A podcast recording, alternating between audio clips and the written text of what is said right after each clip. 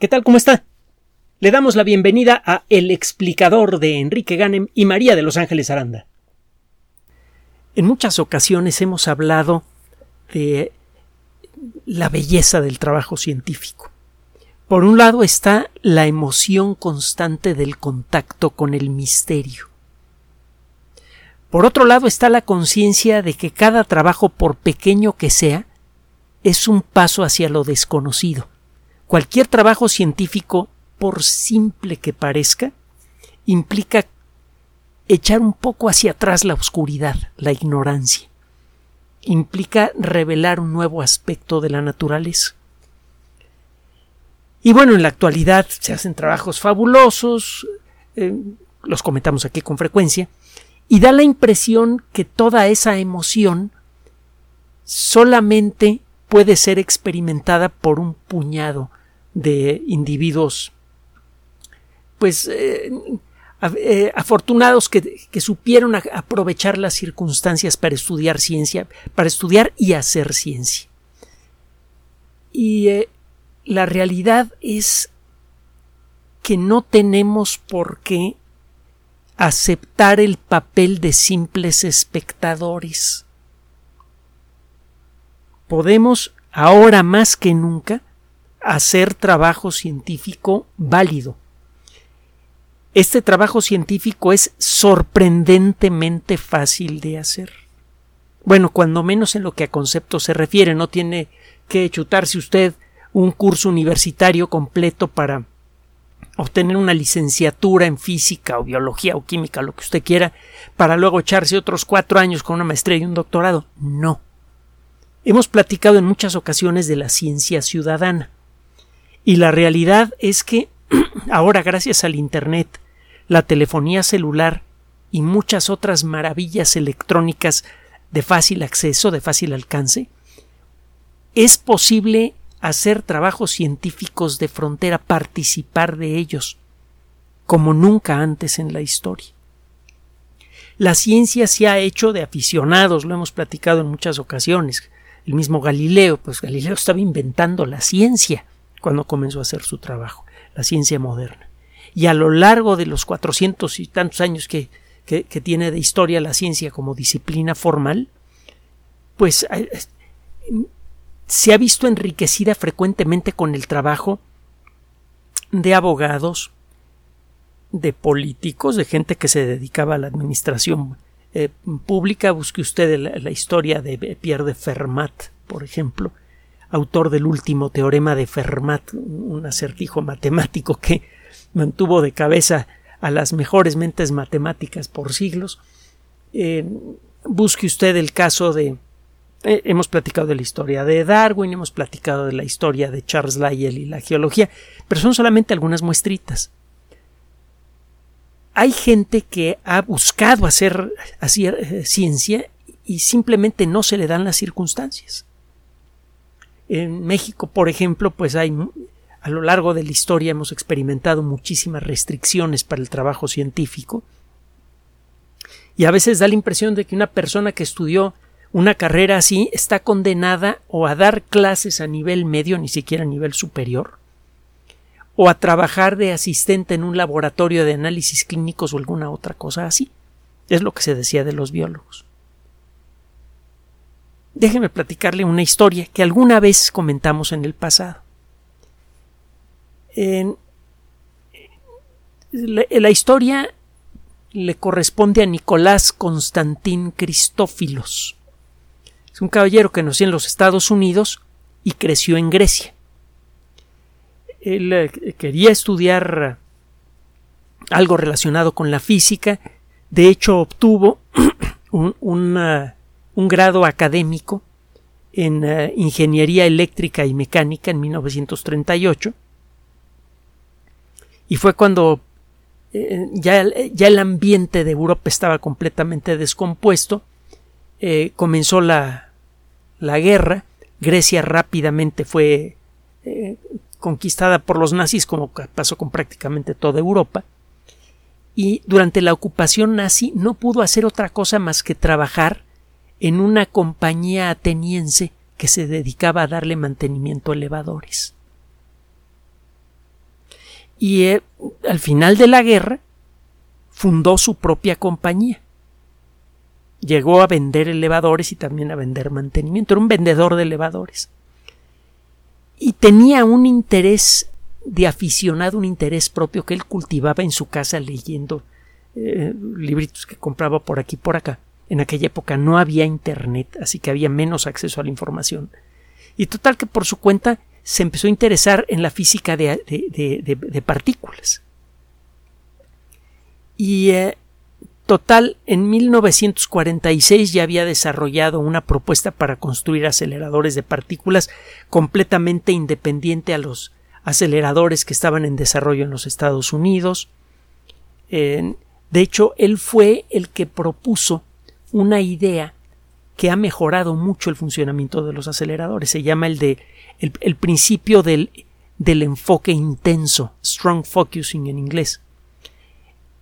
Cuando usted acelera chorros de partículas, lo que hace generalmente es acelerar un chorro en una dirección y otro chorro en, direcciones opuestas. Cada uno de estos chorros eh, circula por un tubo diferente y en algún punto de este, de este sistema circular de, de dos tubos, los dos tubos se encuentran, se ponen en contacto. En esos lugares, los chorros que se mueven a gran velocidad en direcciones opuestas se encuentran de frente. El problema es que las partículas subatómicas son tan escandalosa, increíble, ridículamente pequeñas, que aunque usted logre hacer que estos haces de, de partículas tengan un centímetro de espesor, la probabilidad de que alguna partícula de los dos haces se encuentre de frente con otra es prácticamente cero.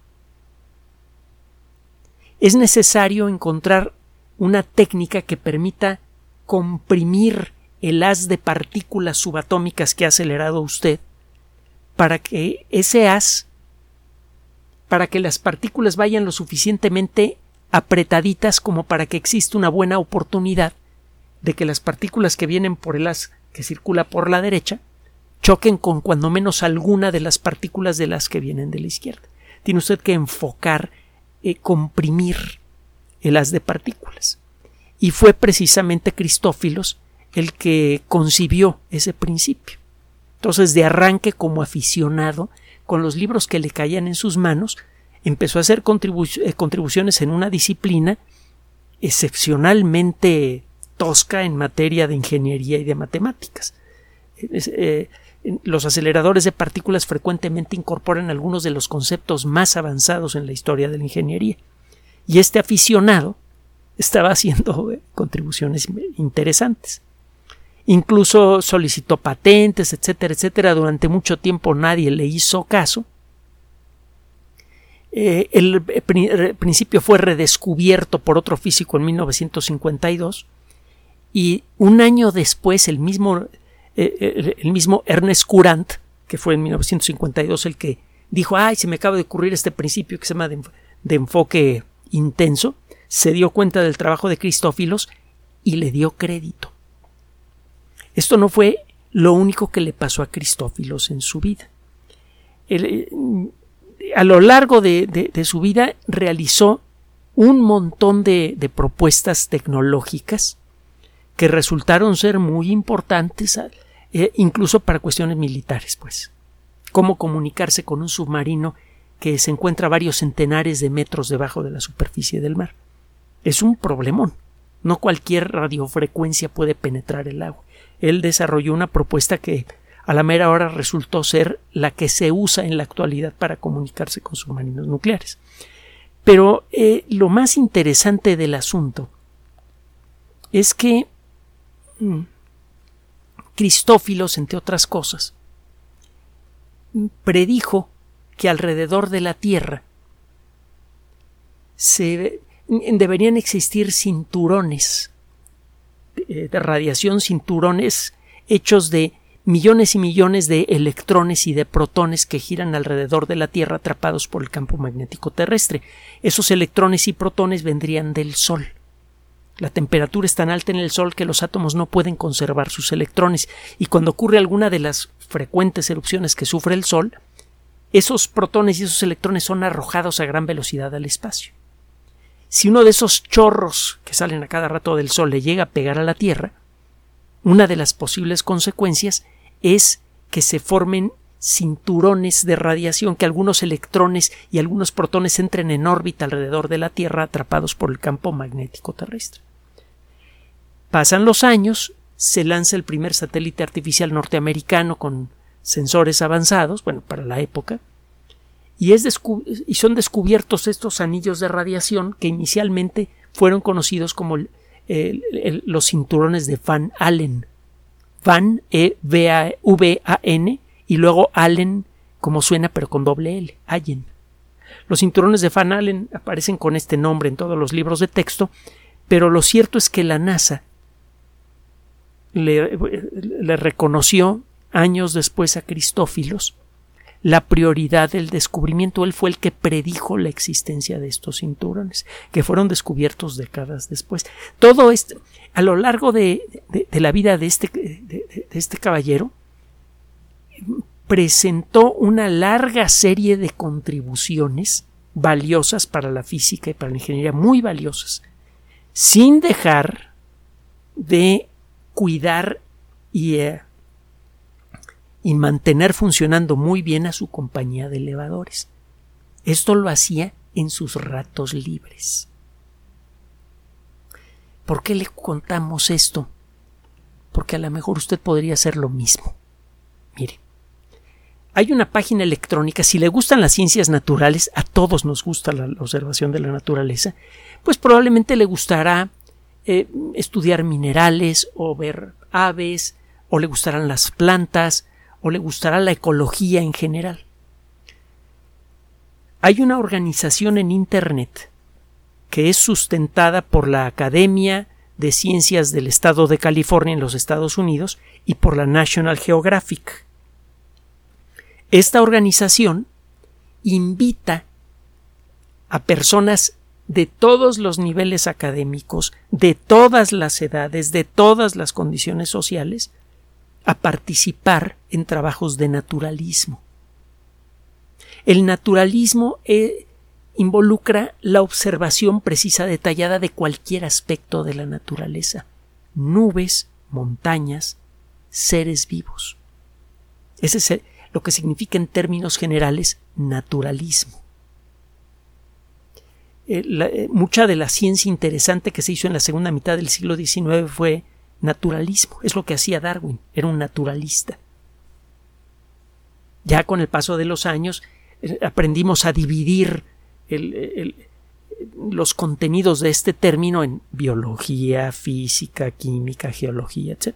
Pero en realidad el término es, en realidad como la naturaleza es una, inevitablemente cuando estudia usted una cosa acaba usted pisando terrenos de otro lado. Usted estudia biología, tiene que aprender geología, forma parte del, del currículum de la carrera. Es, es, es, una de las de los primeros temas que estudia usted en la carrera de biología, la geología. Y lo me pasa con la química, etcétera. Bueno. El caso es que usted a lo mejor no tiene tiempo ni ganas de pararse en una universidad, ni circunstancias, ni posibilidades de pararse en una universidad para chutarse un montón de años estudiando. No hace falta. Hay una página electrónica que es www y naturalist.org. Eh, ponga la palabra naturalista, quítele la A del final y al principio póngale una letra I latina y naturalist.org. Acuérdese de poner primero la triple W, que por cierto es una forma fácil de caer en, páginas falsas. Mucha gente eh, cuando le dicen alguna cosa.com en lugar de poner www.algunacosa.com, pone nada más algunacosa.com. Y cae en una página que puede ser de aspecto idéntica a la página a la que quería eh, llegar inicialmente y resulta que es un fraude. Así que tenga cuidado.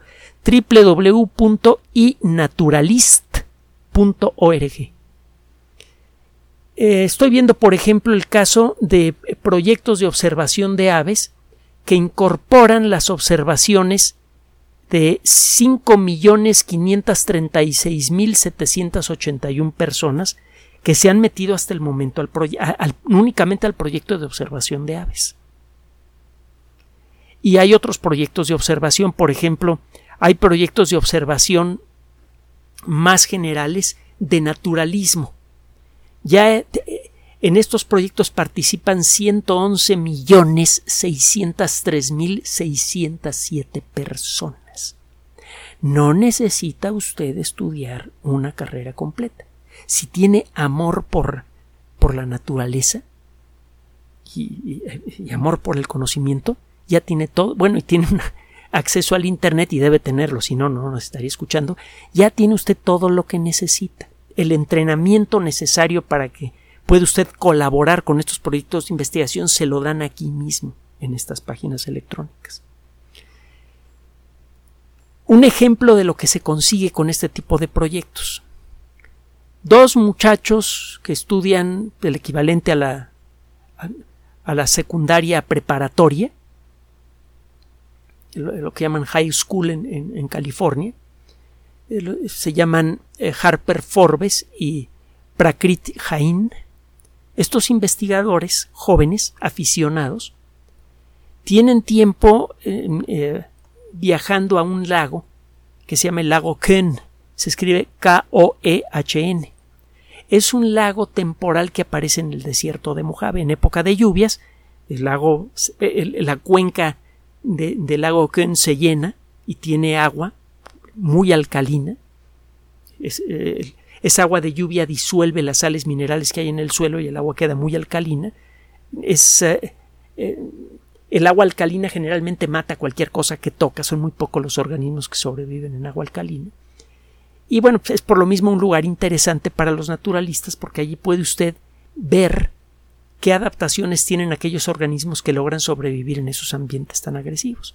Y eso le permite a usted entender mejor cómo funciona la evolución y ya sabrá usted.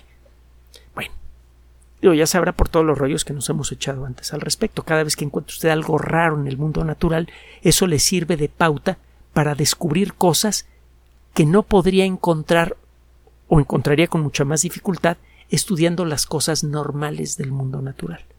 Muchas veces tiene usted que estudiar los extremos, el comportamiento extremo de un fenómeno para poder entenderlo. Por ejemplo, para entender bien, bien, bien, bien la gravedad nos conviene estudiar la gravedad de los pozos negros. También estudiamos la de la Tierra, pues, pero para descubrir las cosas realmente interesantes de la gravedad hay que irnos al lugar en donde la gravedad es más extrema. Bueno, estos investigadores que merecen ese nombre a pesar de que están todavía no llegan a la universidad, tienen tiempo visitando el lugar y aprendieron a clasificar escorpiones. Hay varios grupos de escorpiones muy interesantes. Uno de estos grupos es, eh, son los Viejovidae. Y dentro del grupo de los Viejovidae hay varias, varios géneros diferentes. Algunos son muy venenosos y hay otros que no. Hay un género de escorpiones que se llama Paruroctonus. Son escorpiones pues más o menos grandes.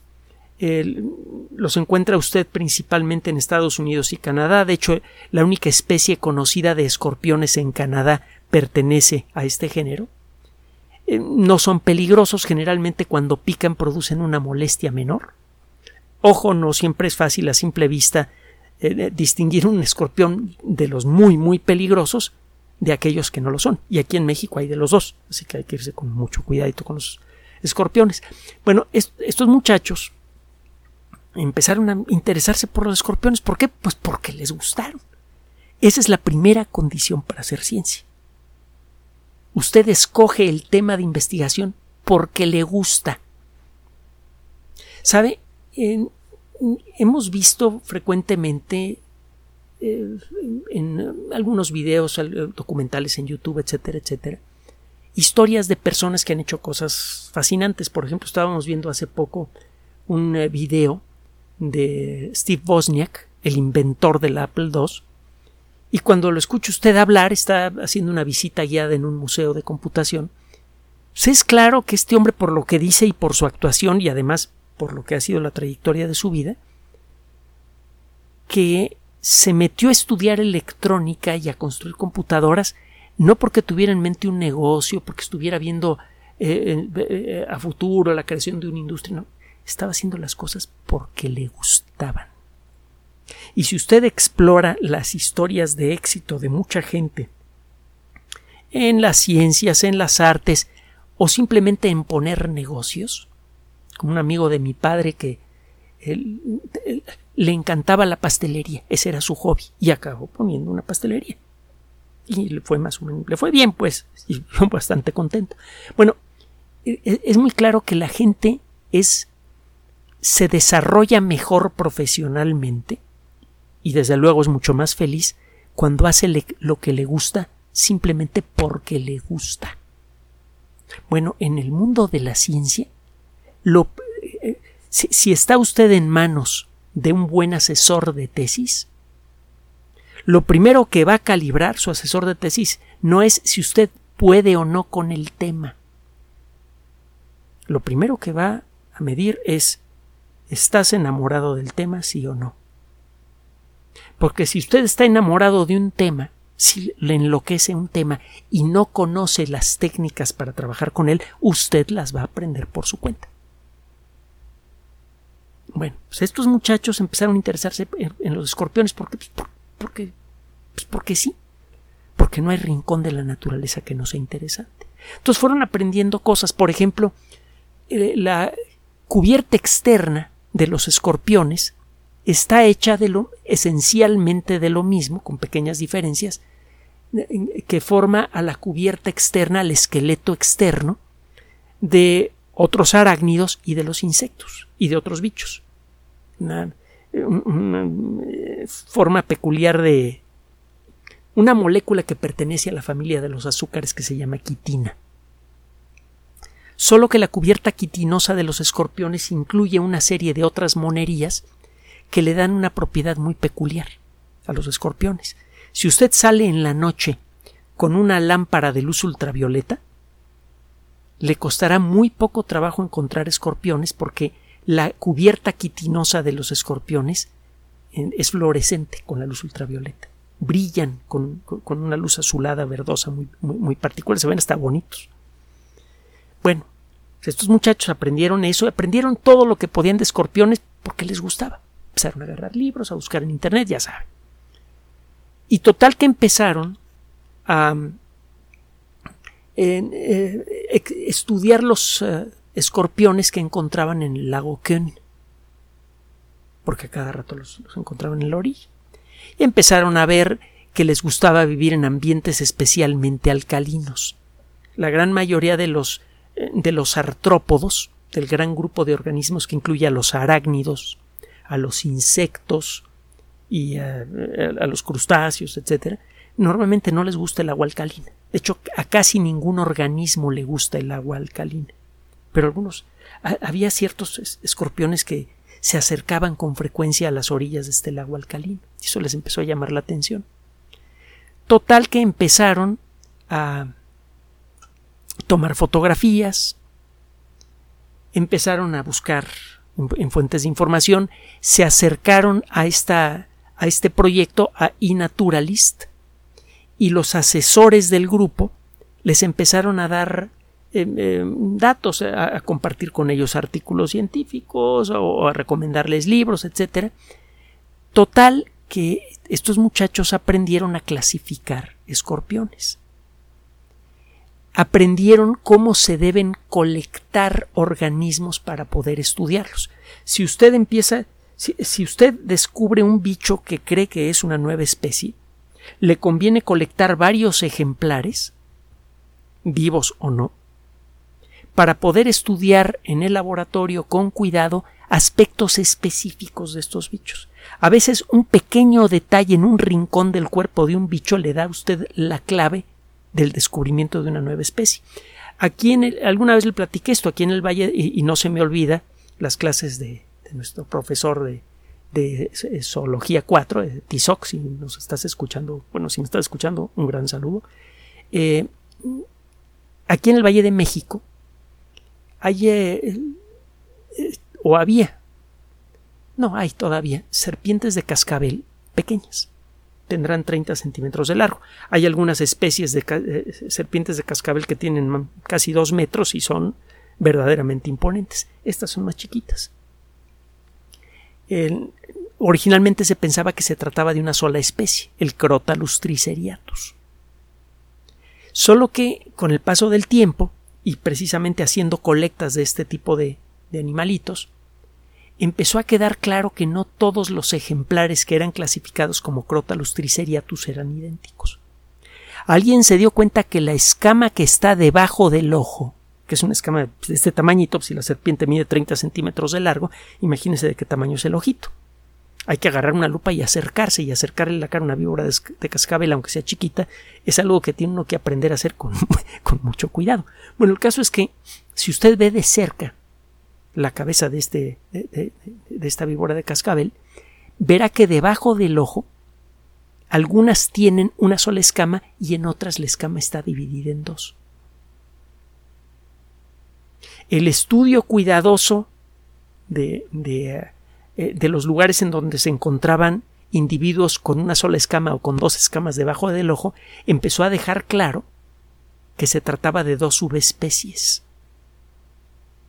si son dos grupos de organismos que todavía podrían en principio unirse y generar descendencia fértil. Si todavía son de la misma especie, pero claramente unos están viviendo en un ambiente diferente a los otros. Y eso con el paso del tiempo va a hacer que dejen de comunicarse genéticamente entre ellos, que dejen de existir parejas de serpientes de ambas subespecies, y con el paso de, de los años los cambios genéticos naturales de cada una de esas poblaciones acabarán formando dos nuevas especies de serpientes de cascabel. Actualmente se reconocen dos subespecies, Crotalus triceriatus triceriatus y Crotalus triceriatus anahuacus. Y no sé si habrá evolucionado más esta historia, por cierto. Lo cierto es que este descubrimiento ayuda a seguir más de cerca el proceso de generación de especies. Es un proceso que está empezando con Crotalus triceriatus. Ya hay dos poblaciones diferentes que viven en ambientes diferentes que todavía se comunican entre sí. De vez en cuando un ejemplar de una especie tiene descendencia con ejemplar de la otra, pero esto es poco frecuente. Y ya comenzaron a existir ligerísimas diferencias genéticas. Por eso algunas serpientes tienen dos escamas debajo del ojo y otras nada más tienen uno. Este pequeño detallito entonces ayuda a, ver de cerca cómo funciona la evolución. Bueno, pues estos muchachos hicieron lo mismo con estos escorpiones. Empezaron a recolectar de manera sistemática, de la manera correcta, a, ejemplares de estos escorpiones y eh, esto eh, fueron ayudados por eh, la curadora de aracnología Recuerde que los escorpiones pertenecen al mundo de los arácnidos. Estos muchachos fueron apoyados por la curadora de aracnología de la Academia de Ciencias de, de California, la doctora Lauren Espósito. Resulta que después de hacer este trabajo, y gracias al entrenamiento informal que recibieron, aprendieron a hacer trabajo de campo igual al que aprende una persona que estudia la carrera de biología. Aprendieron a colectar especies, aprendieron a, a saber qué ver cuando ponen un bicho de estos debajo del microscopio, aprendieron a darle nombre a cada una de las estructuras del esqueleto externo de estos animales y es todo un arte el, el, el, describir con palabras precisas cuál es la estructura detallada de un organismo eh, es, es, un trabajo bastante laborioso pues aprendieron a hacerlo. Y encontraron evidencia suficiente para demostrar que han aparecido dos nuevas especies de Paruroctonus en las orillas de este lago. No, eh, si usted estudia la carrera de biología y durante sus estudios descubre una nueva especie, ya tiene asegurada la tesis. Y según la importancia de su descubrimiento, Incluso esa tesis le podría valer hasta para el doctorado.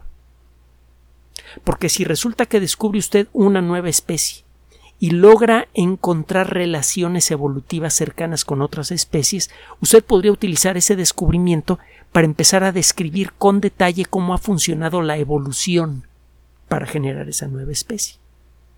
Usted conoce a esa nueva especie y a otras especies muy parecidas, y si el trabajo lo hace bien, puede usted empezar a describir, a, explorar el proceso que permitió la aparición de esa especie nueva. Bueno, pues esto es lo que está pasando aquí. Aparecieron Paruroctonus soda y Paruroctonus conclusus. Son dos nuevas especies de este, de, este género, Paruroctonus, y los descubridores, primero, tienen el orgullo de saber que de aquí en adelante y por obligación, cada vez que se mencione a cualquiera de estas especies en un libro, en un artículo científico, en donde sea, debe aparecer Paruroctonus soda, por ejemplo, y luego entre paréntesis el apellido del o de los descubridores y el año en el que hicieron el descubrimiento. Su nombre, por obligación, aparecerá de hoy en adelante en todos los libros de texto y en todos los artículos científicos en donde se mencionen a estas especies. Ya tienen su nombre en libros científicos. Mire, aunque usted no se dedique a la ciencia, no me diga que no le gustaría que su nombre estuviera ligado de esta manera al desarrollo de la ciencia. ¿A poco no le gustaría conseguirse algún artículo científico en donde se mencione la especie que usted descubrió y aparezca su apellido y eh, no le gustaría mandar enmarcar esa página y colgarla en la pared. Nada más por eso ya valió la pena hacer el trabajo. Pero hay algo más. Este tipo de trabajos le enseñan a una persona a hacer observaciones sistemáticas que eventualmente pueden abrirle camino para nuevos trabajos. Estos muchachos quizá podrían, sin mucho esfuerzo, entrar a formar parte de equipos de investigación más avanzados.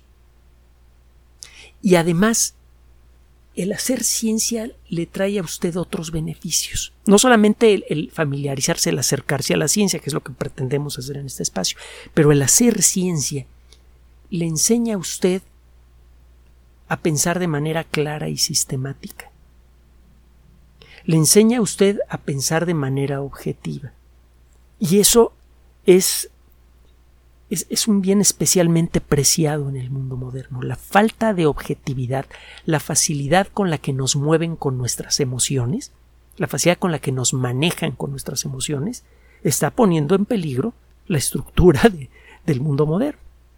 Estamos caminando probablemente hacia una guerra nuclear como consecuencia de ese tipo de manipulaciones. Estamos destruyendo el ecosistema y no estamos viendo lo que estamos haciendo como consecuencia del manejo que hacen de nuestras emociones. Entonces, el, hacer ciencia le enseña a uno cómo ser uno el que controla las emociones en lugar de que las emociones lo controlen a uno. Ese es un regalo muy valioso. Y el último regalo, que hace muchos regalos la ciencia a la persona que la, que la practica, pero el último regalo que le voy a mencionar es este.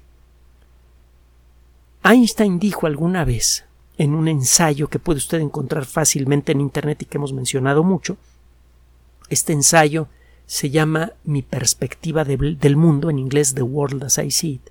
Él dice que la emoción más profunda que puede experimentar el ser humano es el contacto con el misterio.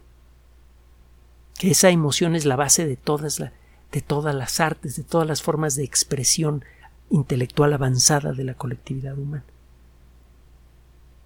Aunque usted no lograra conseguir que su nombre quede inmortalizado en las páginas de un libro científico, aunque usted no eh, nunca encuentre o nunca busque siquiera un trabajo como investigador, etc., el practicar ciencia ciudadana a través de portales como estos le da seguramente cuando menos esto último que le acabamos de mencionar. No se quede nada más con lo que escucha de nosotros o con lo que puede usted escuchar o ver en, en otras fuentes en el Internet. Tiene usted la posibilidad, simplemente con un teléfono celular o cualquier otro dispositivo que acceda al Internet y un poquito de trabajo, tiene usted la posibilidad de hacer ciencia. créame que no va a requerir ni de grandes conocimientos de, de, matemáticas ni de biología y todo eso para que entre usted a formar parte de estos proyectos. Y ciertamente va a adquirir esos conocimientos prácticamente sin darse cuenta con el paso de los años. La primera consecuencia podría ser, efectivamente, la, que le mencioné antes, pero ciertamente una consecuencia que va a obtener usted de hacer ciencia es entrar en contacto con el misterio del mundo. Gracias por su atención. Además de nuestro sitio electrónico www.alexplicador.net, por sugerencia suya tenemos abierto un espacio en Patreon, el explicador Enrique Ganem, y en PayPal, el explicador patrocinio gmail.com por los que gracias a su apoyo sostenemos este espacio. Puede usted descargar gratuitamente estos audios en formato MP3 en Spotify y en iTunes como El Explicador sitio oficial y en SoundCloud como El Explicador y con formato de video en YouTube en El Explicador sitio oficial. Recuerde nuestras redes sociales de siempre, Twitter Enrique-Ganem y en Facebook Enrique Ganem sitio oficial el explicador y los grupos que usted ya conoce. Finalmente, el explicador siempre somos María de Los Ángeles Aranda y Enrique Ganem. Gracias.